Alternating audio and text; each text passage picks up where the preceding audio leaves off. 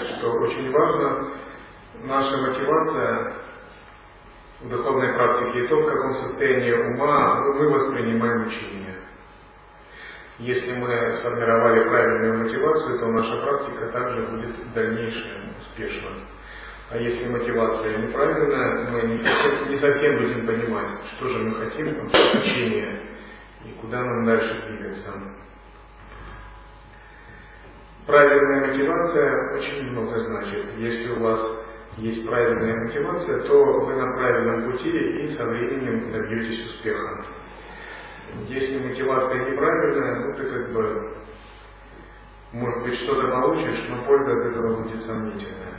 То есть очень важно зародить правильную, как зародить правильную мотивацию.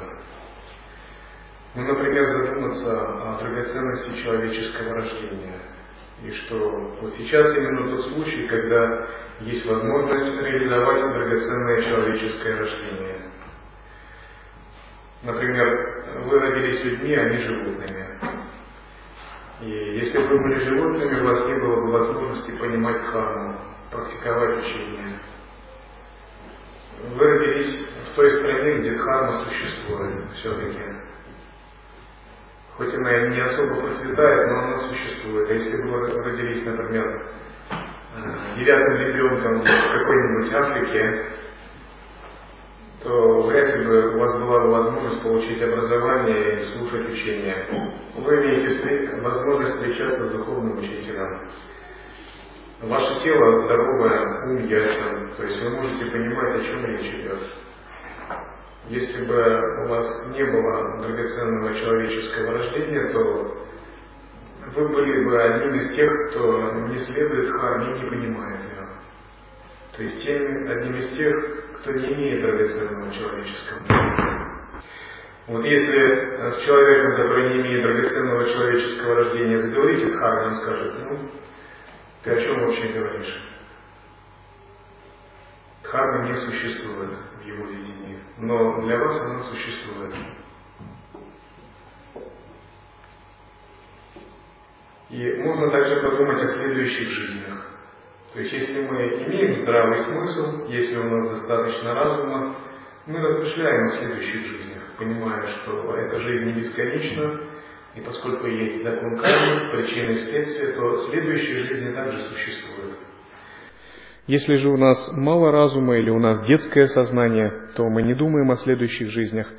Максимум мы можем как-то планировать нашу жизнь на 10 лет вперед, может быть, на 5 лет. А дальше нам неизвестно, то есть наш горизонт событий определяется несколькими годами. Но это, конечно, глупо.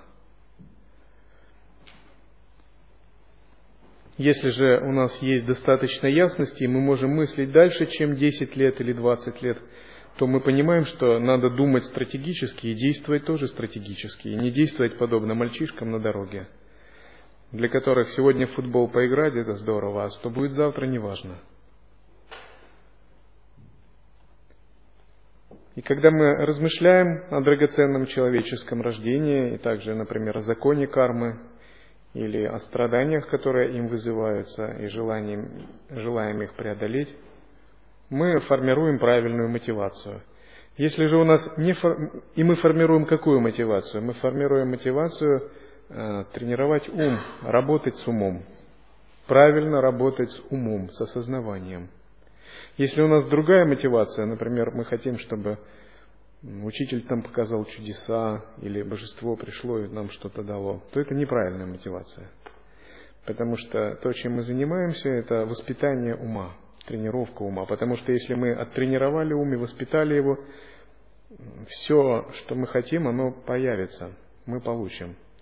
Если же мы не тренируем ум, не воспитываем ум, а имеем неправильную мотивацию, то у нас ничего не получится. Мы будем жить в своих иллюзиях, в своих фантазиях, и так вся жизнь пройдет бесполезно. И ум можно тренировать, и его также можно воспитывать как физическое тело для спортсмена. И если спортсмен или человек, который заботится о своей э, фигуре, он ходит в фитнес-зал, в зал бодибилдинга каждый день, тренируя мышцы тела, накачивая их и совершенствуя, то э, йогин он ходит не в зал бодибилдинга, он ходит в ретритный зал, вот такой. То есть для нас это как такой зал для тренировки ума. И когда у нас сформирована правильная мотивация воспитания ума, мы получаем большую пользу от учения. И когда мы знаем, что мы воспитываем ум, чтобы реализовать шанс этого драгоценного человеческого рождения и обрести состояние божества, к примеру, открыть в себе дататрию, выйти из, из ограниченного человеческого существа в божественное состояние. И освободиться от рождения и смерти – это правильная мотивация. Потому что практиковать означает переходить в какое-то качественно новое состояние. То есть меняться, идти к новой жизни. А если мы к новой жизни не, идем и думаем, ну, меня удовлетворяет и эта жизнь, чего мне идти к новой жизни, зачем мне новая жизнь, то это неправильная мотивация. Потому что смысл духовной практики – это трансформация. То есть обязательно должна быть трансформация в результате духовной практики. А иначе как бы нет смысла затевать духовную практику. Потому что духовный путь – это учение о трансформации, о преображении – из себя, из смертного, ограниченного существа, преобразить э, в что-то более свободное, например, в божество. Есть разные методы, например, путь тантры – это такая подлинная трансформация, когда именно из, од... из одного создается другое. Например, из нечистого, обусловленного видения преображаемся в божество. Путь анутара тантры и лай-йоги – это где используется не создание, не трансформация, а узнавание – то есть метод другой, естественное узнавание. Тем не менее, принцип один и тот же. Э, это как некая задачка, которую нам надо решить. Дано. Э, мы, имеющие пять тонких тел и физическое тело, срок жизни примерно там сто лет. Или, может быть, у кого-то больше будет. Самскары, васаны, кармы. Что надо сделать? Надо преобразиться в божество вне рождения и смерти, обладающее телом мудрости, иллюзорным телом и чистым проявленным телом. Это задачка. Ее надо решить, и в этом смысл духовной практики. Когда мы понимаем эту задачку, у нас есть правильная мотивация. Если мы эту задачку не понимаем, у нас есть какие-то фантазии, то это, конечно, неправильная мотивация. И вот, когда зарождена правильная мотивация, следующее понимание, которое нужно зародить, это должное состояние или настроение, в котором мы практикуем и воспринимаем учение. Учение не всегда является драгоценным. То есть оно, по сути, является драгоценным, но если оно падает на неподготовленную почву или ум, оно не может дать результатов. Считается, что освобождение наступает, когда сочетается множество факторов. следующий учитель, освобождающий учение, преданный и понимающий ученик. Вот если эти три фактора главных сходятся, то освобождение возможно. Это не факт, что оно гарантировано, но это определенная вероятность, если мы практикуем. Это подобно алхимии. Если в нужных пропорциях вы смешиваете ингредиенты, может быть, вы получите философский камень.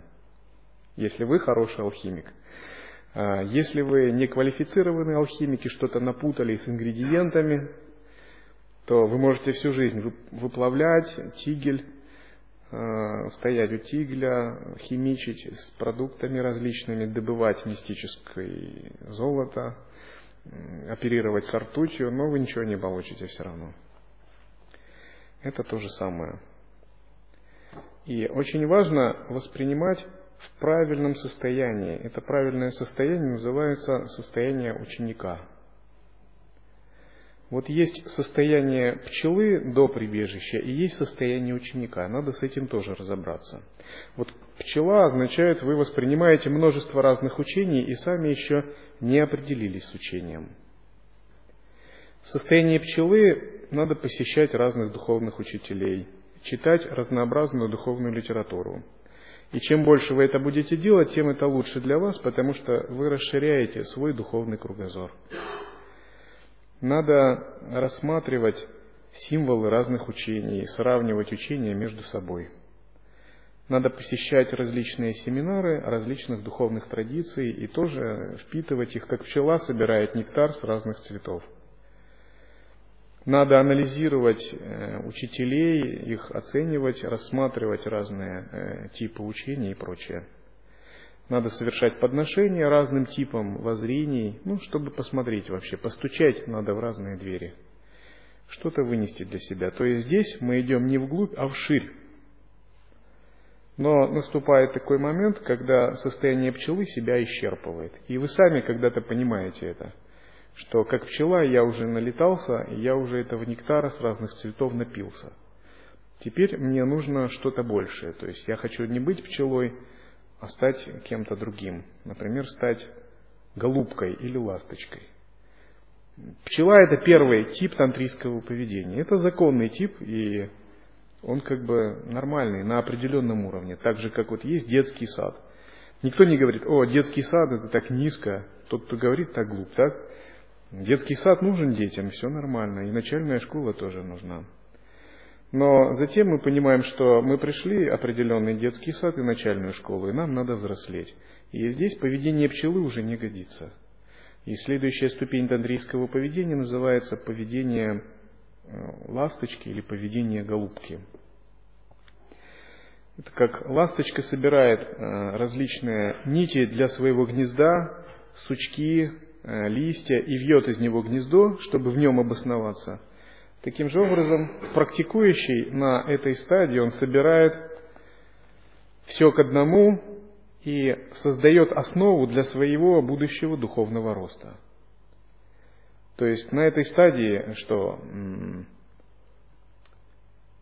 кандидат в послушники начинает изучать учение, а, мирянин, имеющий прибежище, начинает строить келью для, для ретритов. Надо гнездо строить какое-то. Уже пчела уже не может дальше летать. Или практикующий ученик шьет пояс для сидения в медитации – это такая стадия, где мы начинаем серьезно готовиться к духовной практике. То есть вот эта ступень полета уже, она прошла, вы напорхались, все так было чудесно. И это можно еще очень долго делать, но жизнь одна, и жизнь идет, и это не может быть бесконечно. Вы понимаете, нужна теперь э, реальная трансформация. А, потому что будет как со стрекозой. Ах, ты пела это дело, так пойди же попляши в конце зимы. И мы понимаем, что теперь нам надо готовиться к, серьез, к серьезной садхане. Нам надо готовиться к ступени оленя. То есть олень это тот, кто в уединении выращивает в себе учение. Но просто так сразу прыгнуть к стадии оленя невозможно, надо подготовиться, собрать какие-то накопления. Ну, например, если кто-то собирается в экспедицию на Марс, то он не может это сделать сразу. Он не может попасть на Марс за месяц. Ему надо серьезно готовиться к этой экспедиции. И стадия голубки – это такая стадия, где мы собираем заслуги, э, стягиваем шакти, учимся выполнять базовые практики. То есть мы готовим себя, чтобы стать полноценным оленем через какое-то время. В общем, мы делаем какие-то приготовления, накопления. А если такие приготовления не делать, то, конечно, ничего не получится. Если вы хотите попасть на Северный полюс, вам надо найти хорошую пряжку, собак, провиант, запастись картой, GPS-навигацией, многим чего. А если вы не сделаете такие приготовления, то вы доедете до Кольского полуострова. И ваше путешествие к Северному полюсу закончится. У вас закончится все. Вы не доедете до цели. Таким же образом, в духовной жизни, если вы хотите доехать до цели на стадии голубки, вы готовитесь. Вы очень серьезно, основательно готовились. Готовитесь. Вы выбрали путь учения, учителя, сангу и идете, идете уже вглубь. Вы уже вширь не летаете. И вот на стадии ученика, вот эта стадия, это стадия ученика в прибежище, то есть самайного ученика уже. На этой стадии не следует посещать других учителей, не следует читать постороннюю литературу сверх нужды не следует э, носить символы других учений. То есть это ничего плохого нет здесь. Имеется в виду, не следует разбрасываться. Не следует э, посещать какие-то ретриты, семинары других традиций, потому что вам все равно придется начинать с самого начала. Потому что это стадия пчелы, понятно? На стадии пчелы это можно и нужно делать, а на стадии ученика голубки – это не следует делать. То есть это было бы неправильным. То есть если вы это делаете, в этом ничего плохого нет. Вас никто не будет осуждать. Но вы должны знать, что вы находитесь на стадии пчелы тогда. То есть вы не имеете права как бы морального называть себя голубкой, тем более оленем. На этой стадии не следует также э, анализировать качество разных учителей. То есть до того, как вы выбрали учителя, вы можете критически их анализировать, оценивать, думать, этот мне подходит, этот не подходит и так далее. Это вот такие качества, это вот такие недостатки. Но когда вы выбрали уже учителя, приняли прибежище, вы рассматриваете в чистом видении. Рассматриваете как божество. Рассматриваете в сама и гуру йоги. Все остальное уже отсекая. Потому что сомнения хороши на стадии пчелы, а на стадии после пчелы, то есть после прибежища, они уже не хороши. То есть это будет вам минус, это будет хуже для вас, понятно? Это как э, если... И как вообще эти два поведения можно сравнить? Это как молодой человек до свадьбы и после свадьбы. До свадьбы, если вы ходите на дискотеки, знакомитесь с другими людьми, и вам скажут, ну, здорово, молодец, нужен опыт – вот вы получаете различный опыт. И молодой человек знакомится с разными девушками, и он их оценивает. Может подумать, это красивая, но глуповато. А это умна, но у нее фигура не очень. А это и красивая, и умная, но готовить не умеет. А это ничего из этого не обладает, но зато у нее родители богатые. И он думает, кого же выбрать, кого выбрать. На стадии пчелы это примерно то же самое. Это до свадьбы поведение. То есть поведение до свадьбы и после свадьбы это разные вещи, их нельзя путать. А если человек после свадьбы ходит на дискотеки и думает, это красиво, а это то, то ему скажут, ты не совсем правильно ведешь себя. Ему жена скажет. Или родители скажут, ты раньше надо было думать. То есть после свадьбы уже поздно, ты должен принять как есть и медитировать в чистом видении на супругу тогда. Иначе твоя жизнь станет кошмаром. И ты просто долго не проживешь в этом состоянии. И если такой человек делает ошибку, то его жизнь точно становится кошмаром. Или если вы выбираете автомобиль, вы должны оценивать автомобили до покупки. Но когда вы купили, вам уже надо ехать, просто ехать. Вам не надо уже думать о нем. Уже, уже поздно. Вот так. И это не фанатизм, это принцип мудрости, потому что жизнь одна, учений много, учителей много, но цель духовной практики дело не в том, чтобы плавать на разных лодках, а что? А в том, чтобы доплыть. И цель не в том, чтобы плавать на разных спасательных кругах, а цель в том, чтобы спастись. И на стадии ученика мы уже идем не вширь, а вглубь, то есть мы проникаем в божественную сторону учения. У учения есть множество разных сторон. Вот, например, есть проявленная сторона учения, она видима. Например, вы видите мурти, учителя, монахов, практикующих, слышите э, звуковую дхарму. Это проявленная сторона учения. Но также есть божественная сторона учения, непроявленная. Она невидима. Например, это трудно сейчас увидеть, но я вам абсолютно уверенно заявляю, что, конечно, она есть. И чтобы проникнуть в божественную сторону, в глубину учения, нужно практиковать уже по-другому. Не в стиле пчелы, а в стиле голубки, оленя, немого, безумца и так далее. И в божественной стороне учения все не так немного. Допустим, учитель здесь, вот он так сидит. В божественной стороне учения, может, учитель не человек – а божество, которое сидит на троне в небесном дворце. Монахи – это тоже не люди, а божества, которые находятся в чистой стране. И вы сами – это тоже божество, которое в потенциале, оно себя не осознает пока. В божественной стороне учения концептуальная дхарма не так важна, а больше важно чистое понимание. И вот чтобы проникнуть в эту божественную сторону учения – надо практиковать гораздо глубже. То есть подход пчелы здесь совсем не сработает.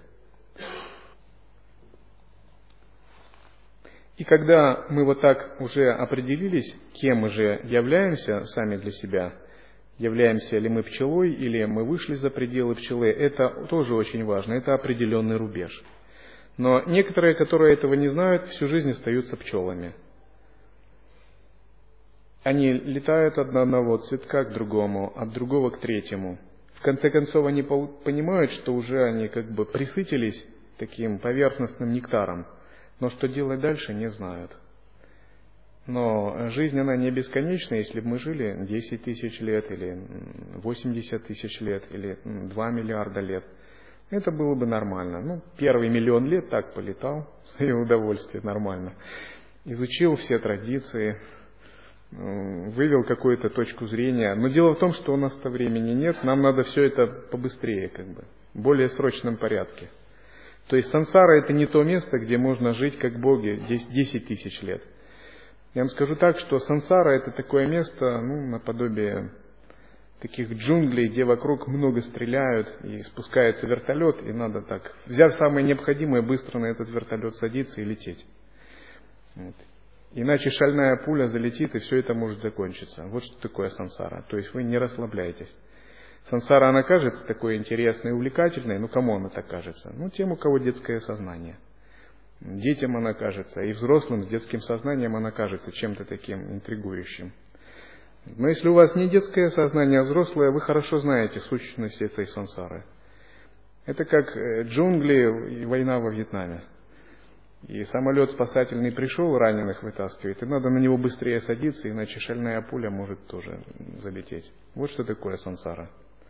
И вот когда вы это понимаете, то драгоценность человеческого рождения для вас ну, обнажается, и у вас легко формируется правильная мотивация. Тот же, кто намерен развлекаться сансаре, обладает детским разумом. Почему детским разумом? Ну, потому что он не берет в учет многие факторы – что со временем его жизненная сила будет уменьшаться. И его органы чувств будут слабеть, тем более, если он не будет практиковать. И даже те удовольствия, которые он испытывал э, в 20 лет, в 40 лет они уже не будут удовольствиями. Это точно. А в 60 лет они точно не будут удовольствиями. А в 80 они будут страданиями. То есть все изменится. И вот эта изменчивость – это основной фактор этой сансары. И те планы, которые у него были, через 20 лет они перестанут быть для него значимыми. И те цели, которые он ставил в молодости, они могут измениться, если это сансарные цели. Потому что в этом мире все непостоянно. Потому что сама по себе сансара – это место неблагоприятное для удовольствий. Например, если вы хотите получить такие мирские удовольствия, то лучше отправляться на небеса Индры. Они для этого больше предназначены. Например, там жизнь дольше, можно жить 10 тысяч лет и более утонченно наслаждаться. Но в мирской жизни человека не так уж можно даже наслаждаться мирскими удовольствиями. Но зато обычное человеческое рождение, вернее, драгоценное, и вообще этот мир сансары, он благоприятен для достижения освобождения, для духовной практики. Потому что здесь есть определенная доля грубости и страданий, и ум легко отрешается, ну, легче от привязанности и удовольствия, чем в мире богов. В мире богов считается трудно отрешиться от привязанности. Они очень тонкие и наслаждают чувства. Мир богов больше напоминает такую непрерывную виртуальную реальность. Все в ней вам подчиняется, вы там как Бог. И она длится очень долго, и вы ей сильно захватываетесь, вам не до того.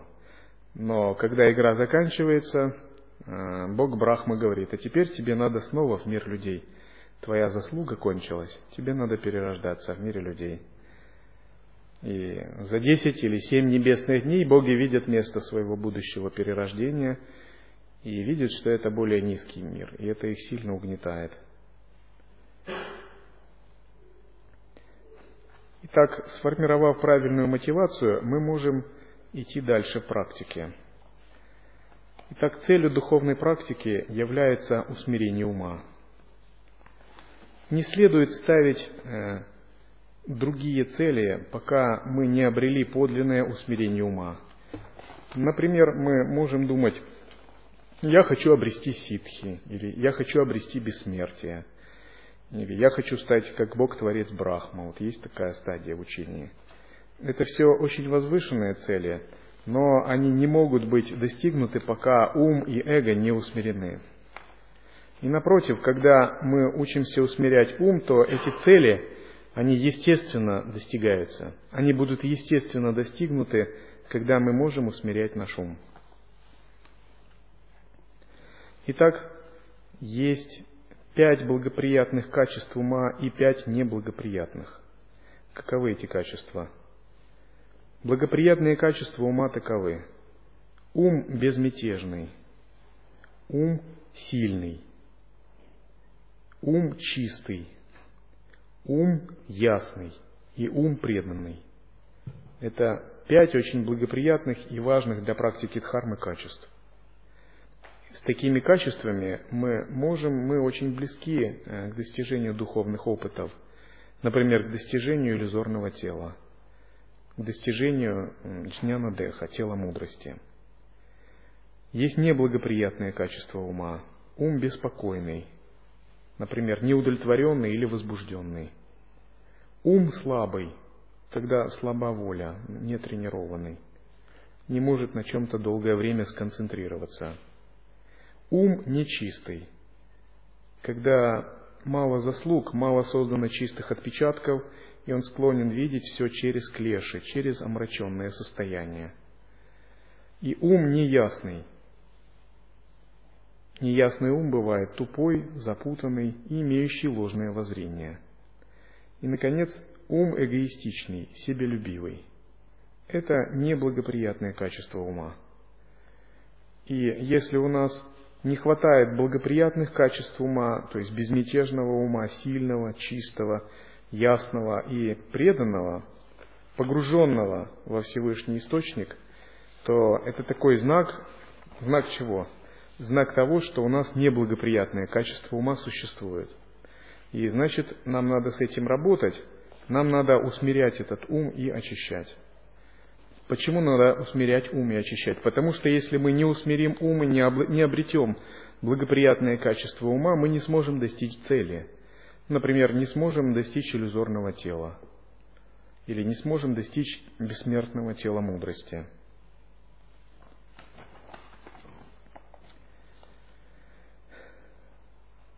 Итак, каким образом мы практикуем, чтобы достичь поставленных целей? Вот есть такая поговорка.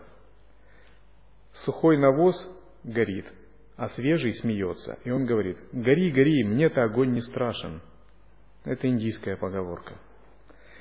И вот такое поведение, оно характерно для тех, у кого неблагоприятное качество ума, когда факт непостоянства не распознается. Все живые существа знают, что мир непостоянен, и что им всем рано или поздно придется умереть и что будет следующая жизнь. Но почему-то одни пытаются работать с умом, тренировать ум, контролировать желания, освобождаться от желания, а другие это не делают. И даже когда им говоришь о дхарме, они все равно, они подобны такому свежему навозу. Они говорят, гори, гори, а мне-то огонь не страшен. Они воображают, будто это их не касается. Но это и есть такое вот незрелое детское поведение. И тренировка ума начинается с того, что мы опять возвращаемся к четырем осознанностям, к пониманию драгоценности дхармы, драгоценности своего выбора. Если такое понимание есть, то наша практика по тренировке ума будет благоприятна.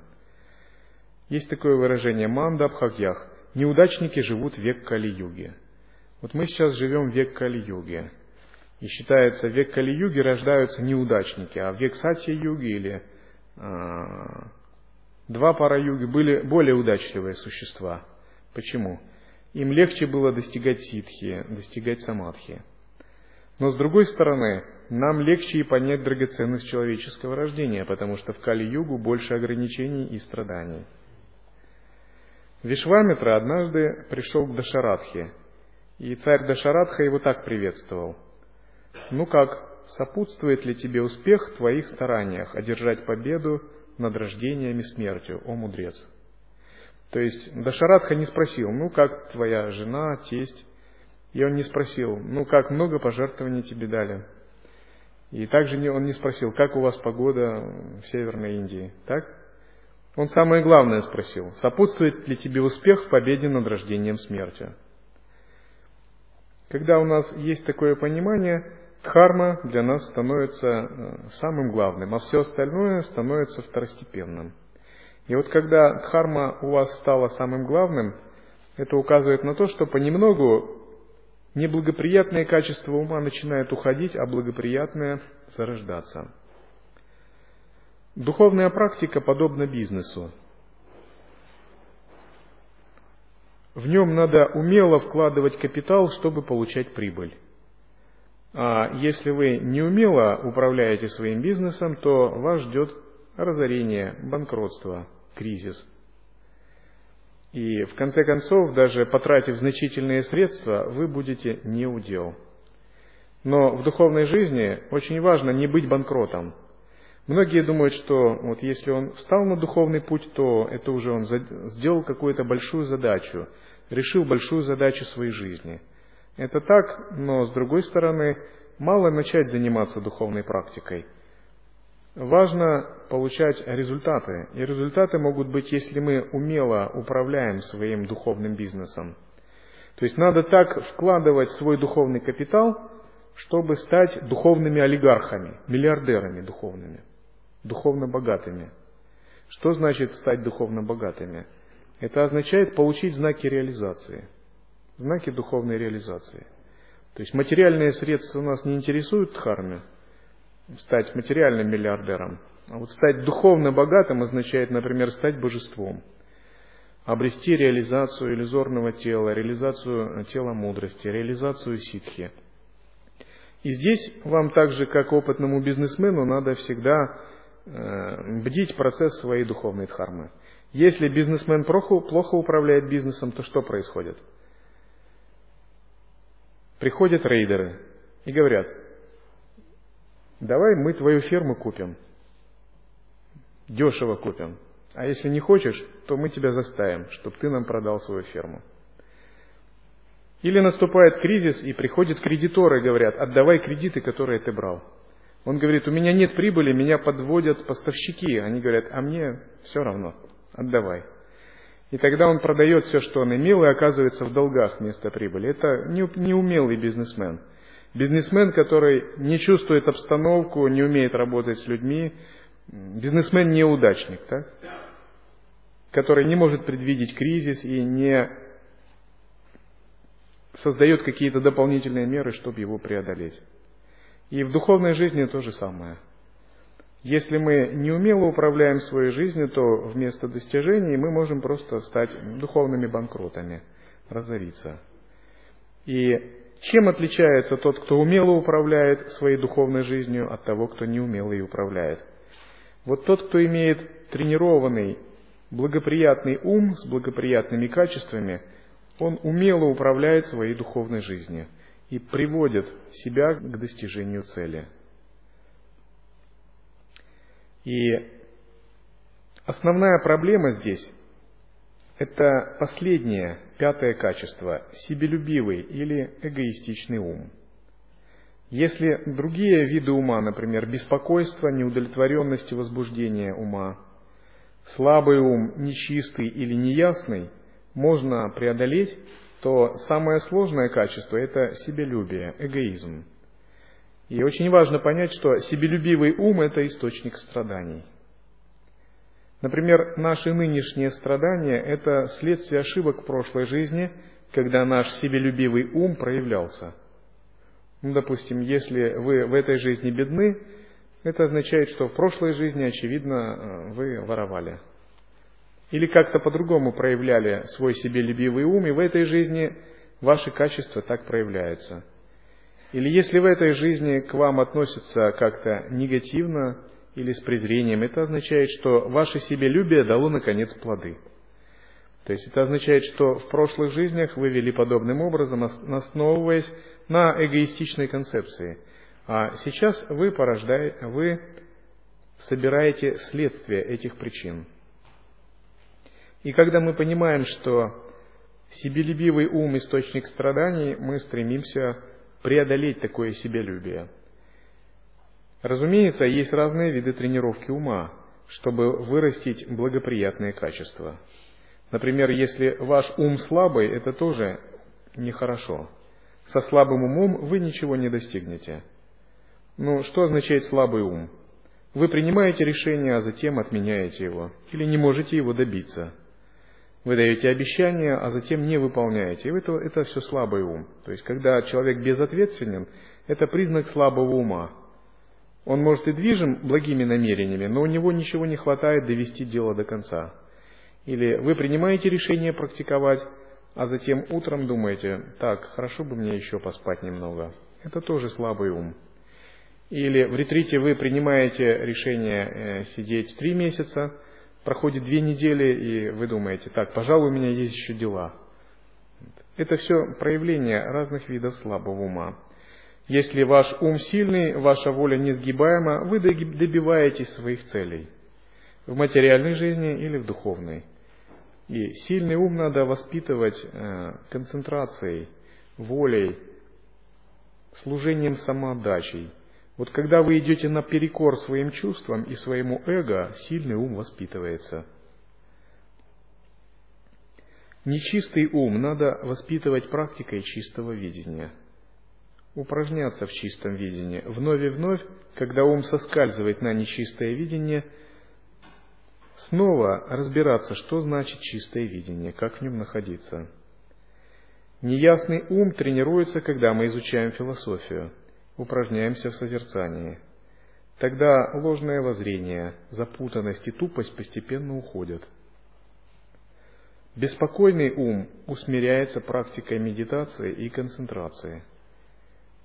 Но чтобы работать себелюбивым, эгоистичным умом, надо приложить действительно немало действий, потому что это самый сложный, самая сложная сторона ума, которая трудно поддается воспитанию.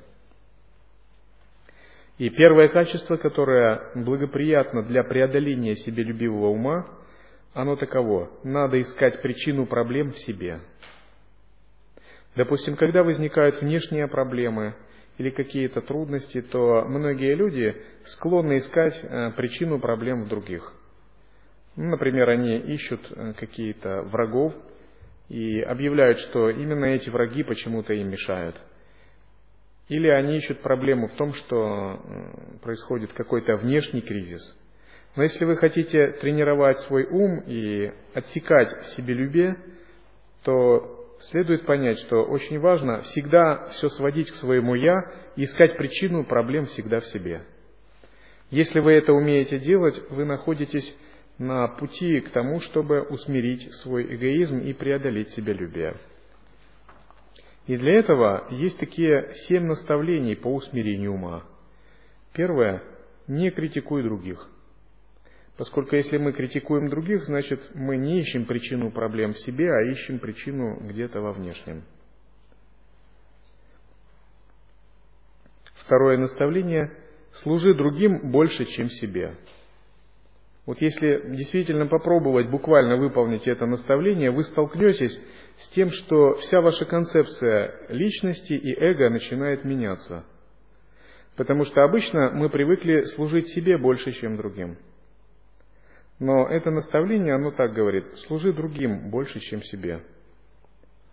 И вначале мы не понимаем, зачем служить другим больше, чем себе, поскольку от этого нет выгоды. Когда мы служим себе, это приятно это понятно. Но когда мы служим другим, мы не понимаем, чем это может нам помочь лично. Как такой вопрос часто дают, а что это дает? Но уже сам этот вопрос, он содержит в себе э, семя невидения. Дело в том, что когда мы имеем эгоистичный ум, мы сами себя ограничиваем, мы находимся в неком коконе двойственного восприятия – и кокон двойственного восприятия, эгоизм не позволяет нам двигаться к освобождению. Поскольку освобождение – это полностью состояние за пределами эго. Освобождение, просветление – это когда у тебя нет ложной идеи «я есть личность», «я есть тело», а когда ты не разделяешь себя и других, когда другие люди становятся частью тебя, когда частью тебя становится все человечество – и если для святого частью его личности становятся другие и все человечество, почему бы ему не служить другим, не так ли? Ведь он легко может взять за них ответственность. Это так же, как за себя. Это так же, как служить самому себе. В чем разница? Ты служишь этому телу или служишь другому, если ты и это тело, и другие тела. И вот когда мы так поступаем, мы преодолеваем свою эгоистичную мотивацию – Обычно люди любят, когда им служат. Например, э, жена ожидает от мужа, что муж будет удовлетворять ее желания. Муж ждет от жены, что она будет удовлетворять его желания и э, что она будет служить ему. И когда они э, затем встречаются, то происходит все наоборот – их ожидания не сбываются. Потому что каждый ожидал, что ему будет служить другой, а он будет получать плоды служения. Но надежды не сбываются, из-за этого возникают страдания и конфликты. Но если бы они имели другую мотивацию, служить другому больше, чем себе, этого бы не было. Но это происходит на каждом шагу. Человек служит в какой-то мандале – неважно в какой, в какой-то структуре, системе. И он ожидает, что эта э, структура будет ему давать что-то, э, что она ему будет давать. И он имеет определенное ожидание. А какая-то мандала ожидает, что этот человек будет ей что-то давать, что он ей будет служить. В результате человек не удовлетворен, мандала не удовлетворена. Работник говорит, мне мало платят. А на фирме говорят, да это бездарный работник, он много хочет, а мало делает. И руководство его увольняет, и он уходит с огорчением. Они тоже не договорились, потому что каждый хотел служить сам себе. Но принцип «служи другим больше, чем себе» – это нечто противоположное. Когда вы не стремитесь к удовлетворению вашего эго, а вы стремитесь к удовлетворению другим – если вы так начнете делать, то вся ваша жизненная концепция старая начнет меняться, просто рушиться. И вы увидите, как ваша старая карма начинает вас оставлять. Потому что вся наша предыдущая жизнь была направлена на то, чтобы служить больше себе. Но кто-то может подумать, но я служу своей семье, и я считаю, что я служу другим. Но здесь тоже кроется ошибка, потому что Э, привязанность – это своего рода форма эгоизма. И когда вы расширяете себя до одного-двух человек, фактически это не сильно вас меняет. Это никак не освобождает вас от эгоистичной мотивации. Служить другим больше, чем себе, означает расширить свое восприятие до всех живых существ. до всех живых существ. Это означает принять ответственность гораздо больше и быть готовым этой ответственности следовать. Служить одному человеку, если этот человек любимый, несложно. Мать служит своему ребенку, это не проблема.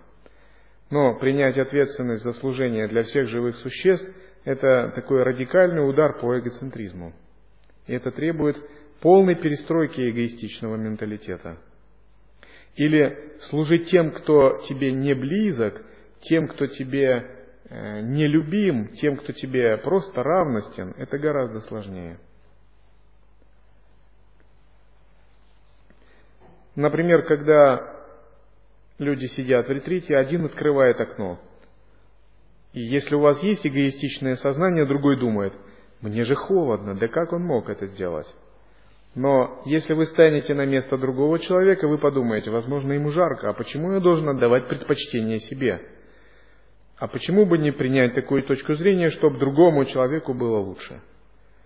Если вы так постоянно будете делать, вы увидите, как меняется ваша эгоистичная картина мира. Потому что эгоистичная картина мира – это всегда, когда мы принимаем точку зрения «я». Чем больше лет проходит, тем больше эта ложная точка зрения укореняется. И следующее наставление по усмирению ума звучит так. «Люби всех одинаково». Тех, кто нас любит, легко любить. Тех, кому мы привязаны, кто с нами рядом, любить очень легко. Но любить всех одинаково – это большой вызов нашим представлениям. Тем не менее, если мы стремимся к освобождению и усмирению эго, это нужно сделать. Когда мы сможем это делать, все живые существа начнут входить в поле нашего сознания. Даже те живые существа, которых мы отвергали. И мы займем позицию сознания Мандалишвара всего человечества. Потому что когда мы любим тех, кто к нам привязан или кого мы любим, это нечто очень узкое. Любить всех одинаково – это означает включить вообще всех живых существ в поле своего видения, в поле своей заботы. А когда в поле вашей заботы включены все живые существа, то вы необычное человеческое существо –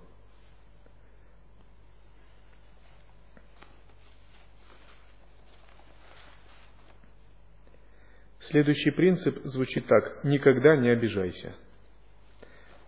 Обида – это форма обращения, то есть это форма неведения, когда мы не понимаем устройство жизни, не понимаем сущность мира так, как он есть. Это эгоистичные завышенные ожидания. Вследствие, когда они не исполняются, происходят такие вещи – мы обижаемся, когда мы не понимаем, что в самом деле происходит. Например, у нас не хватает чистого видения. Мы не можем понять, что через других людей могут действовать божества. Нам другой человек говорит, вот то-то и то-то. Мы говорим, мы думаем, как он мог такое сказать мне, да, как он, что он себе позволяет, и мы обижаемся. А может быть, в этот момент божество вошло в тело человека и сообщило нам важную информацию – может быть, это просто сигнал, который говорит, что нам надо измениться. Но мы это не видим, видим просто обычного ограниченного человека, и этот сигнал игнорируем. И мы пропускаем его мимо, и вместо того, чтобы должным образом отреагировать на ситуацию, мы просто впадаем в обиду. Обычное, скукоженное, ограниченное такое человеческое состояние. Человек с усмиренным умом вообще это очень легкий человек. В том смысле, что он никогда не страдает и всегда счастлив. У него нет никогда никаких проблем. Если ум усмирен, то зима или лето вы всегда счастливы. Плохо или хорошо, вы всегда счастливы. И еда вкусная или не очень, вы тоже всегда счастливы и относится к вам хорошо или относится к вам плохо, вы всегда счастливы. Потому что вы больше полагаетесь на внутреннее осознавание, чем на какие-то внешние вещи. И есть у вас проблемы или нет проблем, вы тоже всегда счастливы. Тело страдает или тело себя чувствует плохо или прекрасно, вы тоже всегда счастливы. И если ваш ум усмирен, вы не обижаетесь ни на кого. Но если ум не усмирен и у вас сильный эгоизм, то вы склонны всегда искать причину своих проблем в других. Иногда люди думают, что э, виноваты в их несчастьях правительство, например, президент. И часто об этом говорят. Говорят, что вот правительство не сделало того-то, не дало нам то-то. Но это такое сознание голодного духа, иждивенца, которое всегда привыкло, что ему что-то дает на самом деле. Это просто неусмиренный ум. На самом деле, если человек имеет усмиренный ум, он думает, да какое мне дело до правительства, ему до меня. Я сам себе хозяин, и я способен себе жизнь делать счастливо. Либо другой человек может обижаться на других, думая, что другие ему что-то должны дать. Но если вы самодостаточны, имеете усмиренный ум, то как вы можете обижаться на других? Вы можете только давать другим. А что вы можете просить или требовать от других? Вы сами себе способны все дать. Иногда человек может даже обижаться на Бога, думая, что это Бог к нему несправедливо относится. Это особая форма неусмиренного ума религиозных, верующих людей. Они думают, почему Бог так ко мне несправедлив, почему Он так обижает меня, так плохо ко мне относится и так далее. Например, один человек в Америке э, подал иск в суд на Бога. Он сказал так, что если по закону о потребителях, я являюсь потребителем услуг, я сделал, оплатил услуги, сделал подношение в церковь, и мне обещали э, спасение, рай и умиротворение души, а умиротворения души нет, а я заплатил за услугу, если церковь это институт, оказывающий услуги, а я потребитель, оплачивающий услуги, то я должен получить товар. Товара нет. И он подал такой иск на Бога. Э, в суде ему отказали, сказав, что иск принять невозможно из-за того, что место проживания ответчика неизвестно. Это самый абсурдный вообще случай в жизни. Это действительно, это реально было. Но когда ваш ум усмирен, вы не ищете ни врагов, ни проблем снаружи. Вы ни на что не обижаетесь, понимая, что все заключено в вас, если где-то вы не доработали, то это и проявляется. А если вы хотите это изменить, вам надо просто лучше тренировать ум, лучше дорабатывать. И здесь ни при чем ни другие люди, ни вообще что-либо. И пятый принцип так звучит. Больше отдавай, требуй меньше. Это очень важный принцип. Вот только благодаря этому принципу вы на физическом уровне просто можете поменять свою судьбу, изменить даже свое материальное положение или свой социальный статус. То есть ваша судьба просто может пойти по другому руслу, если вы примете вот эту точку зрения как концепцию. Потому что больше отдавай, требуй меньше – это позиция божества – вот когда, допустим, какой-нибудь святой или риши, стоя на одной ноге и читая мантру, призывает божество, если он долгое время это делает, очень аскетично, то божество появляется перед ним, например, Сарасвати, или Господь Брахма, или Дататрея. И когда оно появляется, оно спрашивает, что ты хочешь, чем я могу тебя наградить за тапос, чем я могу тебя одарить. Но божество не говорит, сделай мне подношение, дай мне то-то. Оно не говорит, «Э, дай мне чего-нибудь, потому что божество это божество. Оно обладает самодостаточностью, оно все имеет, оно только дает, дарует. Оно само ничего не просит, оно ни в чем не нуждается. И вот когда вы понимаете этот принцип, требуете меньше, отдаете больше, вы тоже становитесь, уподобляетесь божеству. И ваши качества тоже развиваются до качества божества. Иногда, когда мы приходим в дхарму, мы этот принцип не понимаем. И мы ожидаем, что с дхармой вот у нас должны быть отношения такие же, как у того человека с церковью. Я оплатил услуги, мне нужно вот получить результат. Однако, когда мы приходим в дхарму, это предполагает изменение ментальности. То есть дхарма по-настоящему сработает, когда мы вот принимаем этот принцип и учимся больше отдавать, а требуем меньше. То есть взаимоотношения с дхармой, с учителем, они очень сильно отличаются от таких, от обычных взаимоотношений. Если мы думаем, я вот столько-то вложил в дхарму, и мне должен быть идти возврат в виде такой прибыли, это неправильно. Или если думаем, я вот что-то вот отдал, а что я с этого получу, это тоже неправильно. Так, я вот занимался столько-то служением, значит, сколько я ретритов получу за это. Это такой неправильный подход. Когда же мы меняем свой менталитет, больше отдавать, требовать меньше, тогда по-настоящему дхарма нас одаривает вообще всем, что есть. Потому что состояние дарующего, дающего, это всегда позиция божества, а божество находится в, божество находится в чистом измерении. А в чистом измерении все всегда уже есть, по умолчанию.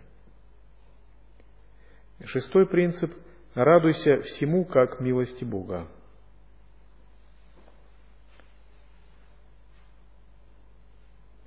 С нами происходят различные вещи, но если мы не распознаем источник этих вещей, мы их привычно оцениваем и разделяем. И тогда у нас всегда работает двойственное мышление. Одни вещи для нас благоприятны, а вторые не очень. И мы постоянно находимся э, то в приятии, то в отвержении. И для нас, естественно, радоваться тому, что для нас приятно. А тому, что для нас э, не очень приятно, естественно, огорчаться. Но когда мы так делаем, это признак того, что наш ум не усмирен. В состоянии усмирения ума можно всему радоваться как благословению, как проявлению милости. И святой, он может воспринимать благословение как то, что благоприятно, и как то, что неблагоприятно. Он, например, видит, что то, что неблагоприятно, это просто гневная форма благословения – это просто более другая, более плотная форма благословения. Обычный же человек считает благословением только что-то возвышенное и тонкое, а другие вещи благословением не считает. Э, например, у нас был случай в Девьялоке, ну такой, на первый взгляд, не очень благоприятный. А, сгорела баня, деревянная баня – и на первый взгляд ну, все огорчились, потому что было вложено немало труда туда. Но я подумал, наверняка это какое-то благословение, просто так бани не горят. И подумал, что очевидно пришло время на этом месте построить храм Васиштхи, храмовый комплекс. И спустя несколько лет я вижу, что это действительно было благословение. Божества увидели и подумали, ну какой смысл здесь стоять баня, если здесь должен стоять храм. И сейчас там стоит прекрасный храм Васишки и рядом храм Дадатрея. Но если бы там была баня сейчас, то как бы там стояли храмы? Часто мы не понимаем логику божеств. И то, что кажется неблагоприятным, э, на самом деле может быть благоприятно. И для усмиренного ума все всегда благоприятно – даже когда происходят какие-то, на первый взгляд, негативные вещи, то в чистом видении и в благоприятном состоянии это тоже форма благословения. Например, наступает мировой кризис. И многие люди думают, кошмары, бизнесмены могут терять состояние на этом. Но если вы воспринимаете это как форму благословения, может быть, это сигнал человечеству о том, что оно расслабилось о том, что ему надо больше накапливать заслуги и концентрироваться. И, может быть, перед этим кризисом грядет какой-то большой прорыв. Наконец, седьмой принцип – не ищи врагов снаружи. Часто, когда есть нечистое видение, э, люди пытаются искать какие-то внешних врагов. И эти внешние враги подбадривают их. Они подбадривают их быть более дисциплинированными и собранными. И они жестко делят мир на своих и чужих.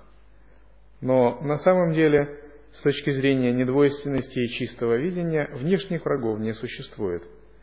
Даже различные демонические существа – это те проявления, которые просто призваны решить какие-то кармические задачи и усмирить наш ум.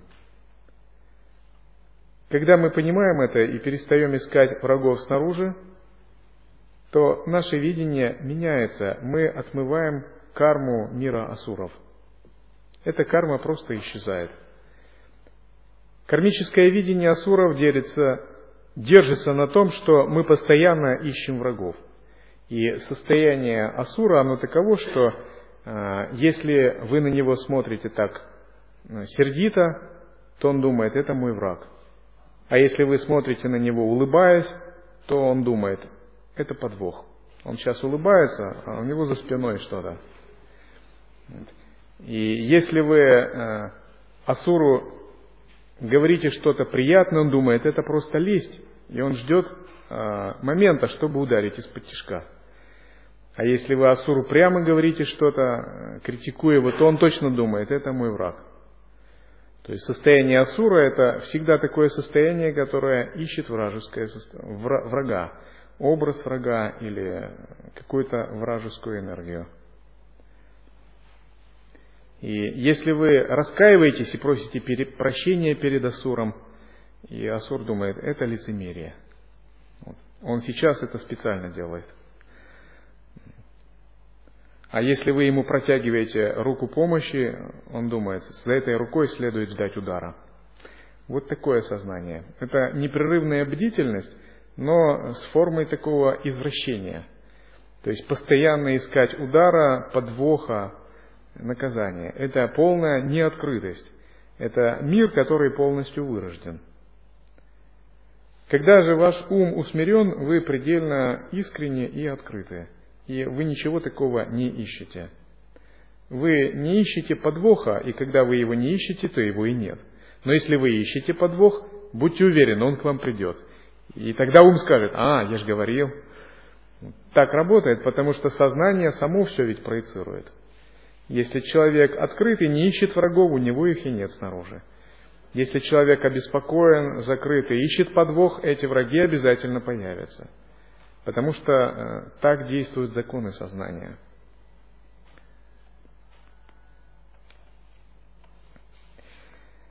Итак, существует э, в учении 10 ачар.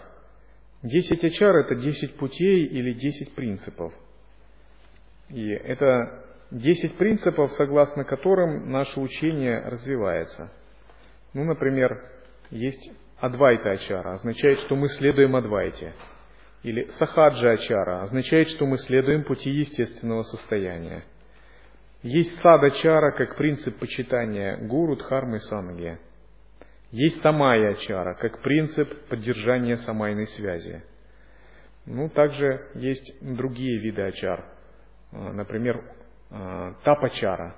Это принцип тапаса, внутреннего тапаса. Как только вы вступили на путь учения, следует предаваться тапасу. Не обязательно такому тапасу, как древние риши, стоя на одной ноге в лесу и питаясь воздухом и листьями. Прежде всего мы говорим о внутреннем тапасе, антар-тапасе, связанном с осознаванием. Есть также а, ситха свечачара – то есть следование своей внутренней воле или своему внутреннему пути. Это ачары как принципы, которые показывают нам определенное, что ли, направление нашего учения. И есть пхритячара. Это принцип сострадания, любви к другим и не эгоизма, преодоления эгоизма. И этот принцип хритячара, он очень связан с усмирением ума и с преодолением себелюбия. И если вы в своей жизни руководствуетесь принципом пхрити-чары, то у вас большие шансы на то, что эгоцентризм, себелюбивый ум, как источник страданий, будет преодолен. И очень важно вновь и вновь размышлять, что источником страданий по-настоящему является себелюбивый ум. И этот себелюбивый ум, он просто так не сдастся он подобен такому коварному министру, который в городе нашего ума захватил власть.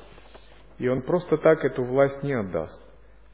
И истинный царь, истинное я, он как бы спит, а этот коварный министр очень много получает от такого себелюбия, ну, как такой ложной пользы. И нужно применять по-настоящему многообразные методы, чтобы преодолеть такой себелюбивый ум. Но когда мы тренируемся согласно принципу Бхрити-чары, этот себелюбивый ум понемногу уходит. И тогда появляются знаки реализации. Мы вчера говорили о четырех признаках, начальных признаках усмирения ума. И начальные признаки усмирения ума таковы, что где бы вы ни находились, вы всегда чувствуете себя счастливыми. Если вы находитесь в Дивьялоке, вы чувствуете себя счастливыми.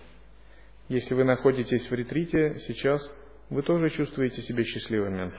Находитесь в Москве, вы чувствуете себя счастливыми. А, находитесь в Китае, в Америке или в Африке, вы там себя чувствуете счастливыми. Потому что ваш фактор внутренней осознанности позволяет вам быть счастливыми. Вы не связаны с внешней реальностью. А если вы не чувствуете себя счастливыми в любом месте, это еще указывает на то, что ум еще не усмирен. И другой признак, э, когда вы едите любую пищу и вы чувствуете себя одинаково счастливыми. Например, есть люди, которые очень разборчивы в пище. И они в мирском смысле очень разборчивые. Заказывают очень сложные блюда. И очень изысканные блюда. Если им дать простые блюда, они будут считать это оскорблением вкуса. Есть практикующие, которые очень сильно связывают свою духовную жизнь с диетами. С какой-нибудь пшеничной диетой, еще с какой-либо диетой. И это становится для них очень чем-то важным. с сыроедением и прочим. А если у них этого нет, они себя чувствуют несчастными. Но на самом деле, если ваш ум усмирен, то для вас это не принципиально. И, к примеру, были ситхи, которые, не разделяя, питались чем угодно. И читал, был один христианский святой, который ел так. Он а, первое, компот и второе все смешивал в одной чашке и затем выпивал. И когда его говорили, почему он так странно ест, он говорил, а чего делить, ведь все в животе смешается. Почему бы сразу, зачем эта сложность? Все равно все смешается. Это признак а, усмирения ума, когда вы просто легко относитесь ко всему этому. И другой признак, когда вы носите любую одежду, вы всегда счастливы. И в мире людей придают очень большое значение одежде. особенно женщина. Но это все тоже признак неусмиренного ума. Но Бхагаван Шри давал такую задачу своим ученикам. Он давал им нео саньясу и говорил, одевайте вот оранжевую одежду, ничего не меняйте, просто ходите в этой оранжевой одежде, на работу и где угодно. И многие люди просто ходили в этой одежде, и ничего не случилось, просто одежда – но вся их жизнь менялась из-за этой одежды.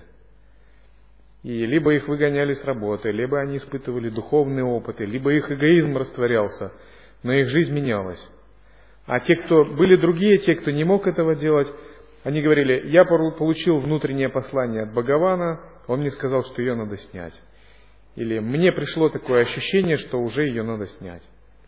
Но на самом деле это их эгоизм просто воспротивился этому, это было вызовом для них – это было для них сложно.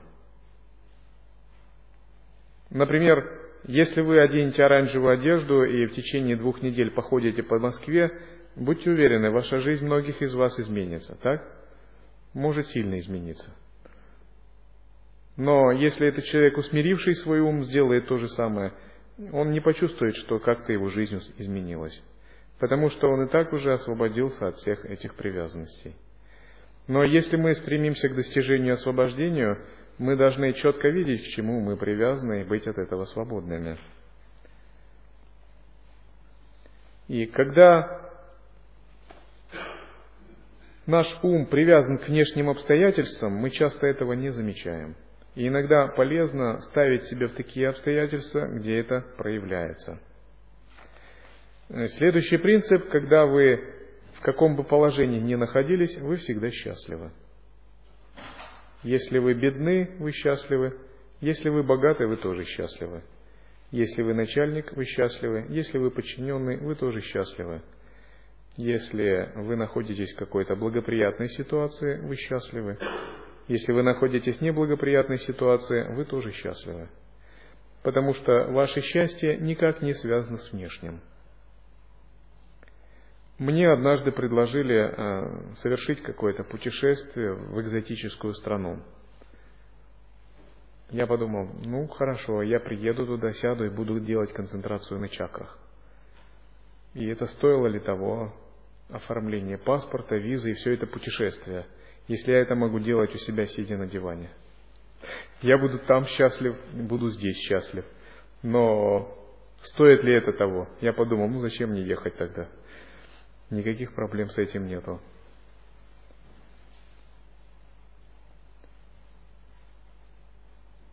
Итак, когда вы получаете такие начальные признаки усмирения ума, значит вы работаете правильно со своим умом. Но это самые начальные признаки усмирения ума. Есть более продвинутые признаки. И каковы эти более продвинутые признаки? Это признаки, которые называются 24 различающих мудрости и 16 узлов. Усмиренный ум позволяет преодолеть 16 узлов, развязать 16 узлов неведения – и позволяет зародить 24 типа различающей мудрости. И когда эти 24 типа различающей мудрости зарождаются, то 16 узлов неведения развязывается. И вот только тогда мы становимся божеством, тем, кем мы хотели стать. Если же эти типы неведения не развязываются и эти мудрости не порождаются – то мы остаемся в каком-то промежуточном состоянии. Но об этом мы в следующий раз поговорим, потому что это отдельная тема. Главное понять, что наш эгоизм – это источник наших страданий. И если мы будем дальше придерживаться эгоцентричной мотивации и эгоцентричной точки зрения, то эти страдания будут нам приходить в будущем – и сейчас мы пожинаем нашу благую карму. То есть, например, мы можем изучать учение. У нас есть благоприятные условия. Это происходит потому, что у нас есть отпечатки, созданные в прошлых жизнях. Но если снова не создавать благоприятные позитивные отпечатки, то неизвестно, какие отпечатки будут проявляться. И когда мы находимся в эгоистичном состоянии, то мы всегда создаем неправильные отпечатки, не очень хорошие. И напротив, когда мы находимся в неэгоистичном состоянии, то мы всегда создаем хорошие отпечатки, создаем правильные, позитивные причины. Если размышлять о будущих жизнях, то очень важно вот прямо вот сейчас понять этот принцип и накапливать побольше таких хороших отпечатков – эти отпечатки прорастают как следствие. Есть причина, будет и следствие. Если причина не создана, следствия не будет. Закон кармы, он подобен эху в горах. То есть карма – это эхо наших действий. Э, если человек пойдет далеко в горы и что-нибудь закричит, например, он закричит что-либо ну, какое-либо неприятное слово, то эхо ему вернется тоже как неприятное слово. Не бывает так, что вы кричите в горах хорошее слово, а вам ответ «Ом намах шивая». Это парадокс, такого не, это чудеса. А если вы кричите плохое слово, то вам в ответ то же самое. Это закон кармы. Какая причина, такое и следствие. И накопление заслуг – это создание постоянно большой цепи хороших причин. Таких причин надо создавать очень много, их надо создавать непрерывно, непрерывно. Если мы так действуем, мы подобны таким мудрым людям, которые сами создают себе благоприятную жизнь в будущем. А если мы такие причины не создаем, ну, мы подобны мальчишкам на дороге, для которых поиграть в футбол сейчас хорошо, а дальше трава не расти. И очень важно иметь такое взрослое, стратегическое мышление и дальновидное сознание. И постоянно создавать только хорошие, позитивные причины. поскольку мы выстраиваем тоннель реальности нашего будущего благодаря таким причинам. Был один святой, и он однажды спал у храма. Мимо проходил пьяный. Пьяный, какой-то нищий. И он не заметил его и помочился на него. В темноте. Это было в темноте.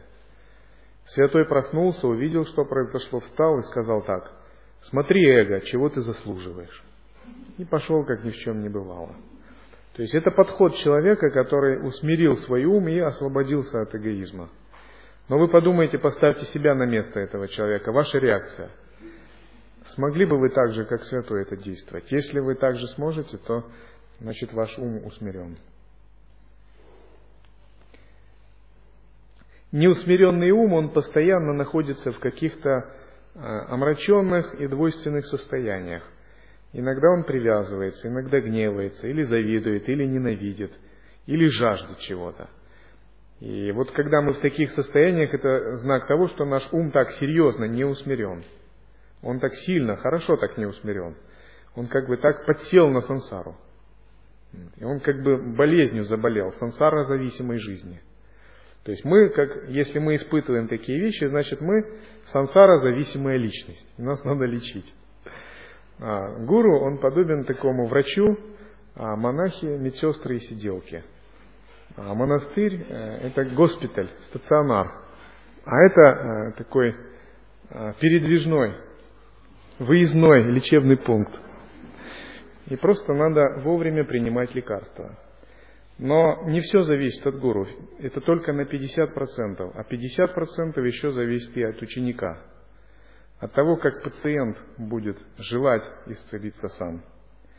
И следует очень важно подумать, что если наш ум гневается, привязывается, завидует, ненавидит и жаждет, это такие налицо все признаки сильной сансарной зависимости.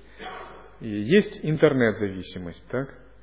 Признана уже, есть такая болезнь, когда люди погружаются в виртуальную реальность, забывая об этом мире. У них рушатся семьи, рушится бизнес, но они играют в какую-нибудь игру, Overquest, например. Два миллиона по всему миру в нее играет. Есть зависимость от наркотиков, но все эти зависимости это частная зависимость, а есть одна большая маха-зависимость. Это зависимость от сансары. То есть мы сильно зависим от сансары. Кто-то может подумать, но если все люди освободятся от сансары, никто же здесь не будет ни рожать детей, ни жить, и земля опустеет. Но здесь надо смотреть по-другому. Учение есть своя точка зрения. Если мы думаем, что Земля это, мир людей это такой прекрасный мир, то мы ошибаемся. С точки зрения святых, Земля подобна больнице или подобна тюрьме. Или подобна такой месту, где испытывают страдания. И разве это плохо, когда тюрьма опустеет? Разве это плохо, когда больница опустеет, у врачей не будет работы? Например, земля опустеет, все перейдут в чистые страны. Все перейдут в Сваргалоку. А эволюционный пласт развития подхватят обезьяны, медведи, волки, дельфины. На самом деле Земля не опустеет никогда, потому что у Земли есть свои мандалишвары, боги-покровители Земли, они наблюдают за эволюционным ростом существ, и когда одни поднимаются, то другие занимают их место. Придут разумные крысы, разумные насекомые с коллективным разумом, а, волки, медведи, млекопитающие, близкие по состоянию мозга, дельфины, и подхватят эволюционную эстафету, пойдут дальше, а люди перейдут в чистые страны. И ничего в этом плохого не будет. Но следует понять, что Земля это не небеса, это не мир освобождения. Земля это определенный полигон для отмывки кармы, для существ с определенной кармой. Подобной тюрьме или подобной больнице, но может быть подобный начальным классам.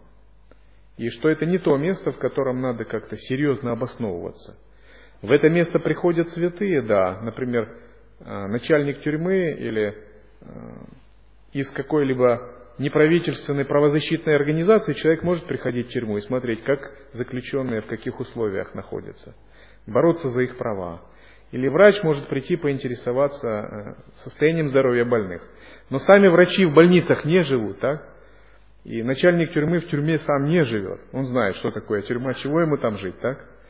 А кто живет в тюрьме? Глупцы, те, кто не сумели с законом совладать, те, кто не контролирует свой разум. Или кто в больнице живет? Хронически больные, серьезно тяжело больные. И задача больного побыстрее от этой болезни и от этой зависимости избавиться. Освобождение не означает, что нам надо улететь на небеса куда-то, избавиться от этой земли. В конечном счете следует понять, что земля в чистом видении – это уже рай. Это уже сам абсолютный брахман. Это вопрос не столько внешний, а сколько открытия природы ума, открытия в себе чистого видения. И вот когда вот наш ум такой неусмиренный, гневается, привязывается, что происходит? Мы путаем а, свое сущностное сознание и ум. Например, ум гневается, а мы думаем, это мы гневаемся. А раз мы гневаемся, то мы переживаем кармические последствия. Или ум привязывается, мы думаем, это я привязался. И тогда происходит испытание кармических последствий. Начало усмирения ума происходит тогда, когда мы отделяем себя от ума когда мы сможем войти в состояние свидетеля, сакши, внутреннего наблюдателя. Занимаемся драшта-йогой. Ум гневается, а мы не гневаемся. Ну и что? Мы просто находимся в безоценочном состоянии. Ум хочет привязываться, а мы сами не привязываемся. И когда мы так действуем, происходит самоосвобождение. Ум завидует или ненавидит, или пытается это делать, а мы стоим в стороне, не выносим оценок и суждений, просто находимся в естественной осознанности. Тогда все наши эмоции через некоторое время естественно освобождаются. Когда так происходит, это признак того, что ум понемногу усмиряется. И вы, как йогин, делаете, совершаете прогресс. И прогресс это не столько, сколько вы можете просидеть в подмасане – и не величина задержки дыхания, и не то, какой вы тхьяны достигли, а прогресс, прежде всего, в духовной жизни, он определяется то, тем, насколько вы усмирили свой ум, или вы его не усмирили. Например, человек может иметь какие-то видения, даже божественных существ. Но это не является прогрессом. А если его ум не усмирен, то эти видения не имеют большой ценности – поскольку под обликом божественных существ могут прийти и демоны, и духи. Они могут принимать любые облики. Например, когда Лакшми выполняла тапас и хотела получить в супруге Вишну, к ней под обликом Вишну пришел бог Индра. И поскольку Индра может принимать любые облики, он принял облик Вишну с булавой, чакрой, короной и прочим. И сказал, я твой Господь, я готов стать твоим супругом. И Лакшми тогда сказал, о Господь Вишну, покажи мне свою э, трансцендентную, бесконечную форму. И Индра не смог этого сделать. И пристыженный удалился. И она продолжала выполнять тапас, ожидая Вишну в супруге. И многие другие боги также принимали различные облики, все они принимали облики Вишну, но всех она проверяла подобным образом. И только когда сам Вишну пришел и показал ей свою бесконечную сущность, она приняла его как своего господина. Таким же образом, часто мы можем иметь разные переживания на духовном пути, но все эти переживания, они могут быть не так уж важны. Главное, это насколько мы усмирили свой ум. Это как э, некий такой пробный камень, который показывает, действительно ли вы достигли прогресса, или ваш прогресс не очень велик. Один человек отрекся от мира, стал саньясином и через 12 лет стал довольно известным. И он получал других. И один его друг, который знал его еще с детства, и они вместе жили, решил его испытать. И он пришел и спросил, «О, я вижу, ты стал великим человеком, великим саньясином, ты столько знаешь от харми, а я просто простой мирянин. Но я хотел бы узнать, о чем ты даешь наставление». И этот саньясин сказал, я даю наставление о терпении. И тот переспросил его, о чем, о чем ты даешь наставление? Тот сказал, о терпении. Тот сказал, наконец, в третий раз, что-то я не понял, так о чем же ты даешь наставление? Тут уже заревел, идиот, я даю наставление по терпению, ты что, не понял? И этот человек сказал, да, теперь я понял, почему ты даешь, какие ты даешь наставления. Наше эго часто может нас обманывать, вводить в иллюзию. Мы можем думать, что мы достигли просветления, или что мы великие садху, великие йоги, мы просидели полгода в ретрите, или увидели голодного духа в астральном мире и подумали, я великий йогин. И как здесь проверить? Это надо проверять, усмирен ваш ум или нет. Все остальное не имеет значения. Вы можете видеть кого угодно, и ваши энергии могут двигаться, но настоящий такой критерий вашего духовного продвижения – это усмирение ума. По-настоящему это можно понять, когда в обыденной ситуации вы действуете, не привязываясь, когда вы счастливы всегда и везде, когда вы легки и не утрачиваете естественной осознанности. Невозможно быть несчастным, если у вас есть естественная осознанность. Если вы удерживаете естественное состояние, то счастье всегда следует за вами, в каких бы вы ситуациях ни были. Выходит так, что усмиренный ум и пребывание в сахаджастхити, в естественной устойчивой осознанности, это одно и то же. И это э, самый главный критерий. И часто естественная осознанность является таким, ну что ли, для многих еще расплывчатым понятием, неуловимым. Они могут думать, вот я в естественной осознанности или нет, трудно сказать, кто это может понять. Или они могут думать, конечно, я в естественной осознанности, я никогда из нее не выходил. Тем более, если они получили наставление учителей о естественной осознанности достаточно долго, если они слушали лекции, читали, у них может возникнуть иллюзия. Я в естественной осознанности. Я в неконцептуальном сознании нахожусь, в недвойственности. Я пребываю в расслаблении и отпускании. Но затем их девушка говорит, я тебя покидаю. Они говорят, как, куда? И вся их естественная осознанность почему-то уходит. Это нельзя назвать усмирением ума. Потому что в естественной осознанности ум погружен в источник.